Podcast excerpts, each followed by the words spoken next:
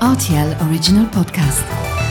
Sans-moi ça, ce Des faits vos peurs. Et la farce La vie, c'est une farce. Ma soupe, s'il vous plaît.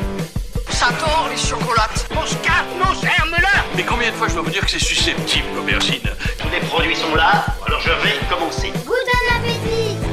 Salut, c'est Mathieu Lopez. Bienvenue dans ma cuisine. Les Jeux Olympiques d'été débutent aujourd'hui à Tokyo et quoi de plus naturel que de déguster quelques sushis pour célébrer l'événement?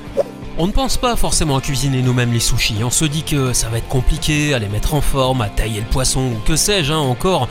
Le plus technique finalement, ça va être la cuisson du riz et on est là pour vous expliquer justement comment obtenir le meilleur résultat.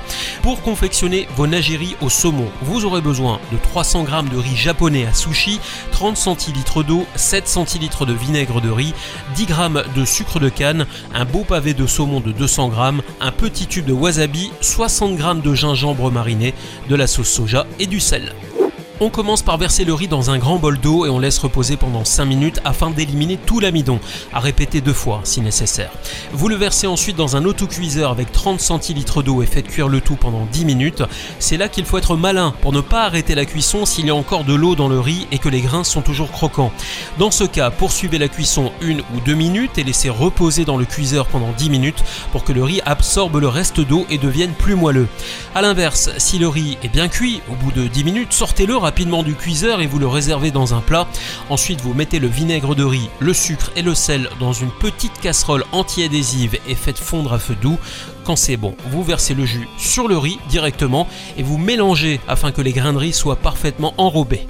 La deuxième étape consiste à couper le saumon en deux puis le tailler en fines lamelles dans le sens des fibres. Mouillez-vous les doigts dans un petit mélange eau et vinaigre pour éviter que le riz ne colle et réalisez des petites poignées de riz. Vous leur donnez d'abord une forme arrondie en faisant une boule, puis vous roulez en pressant dans le creux de la main pour lui donner sa forme ovale à l'arrivée.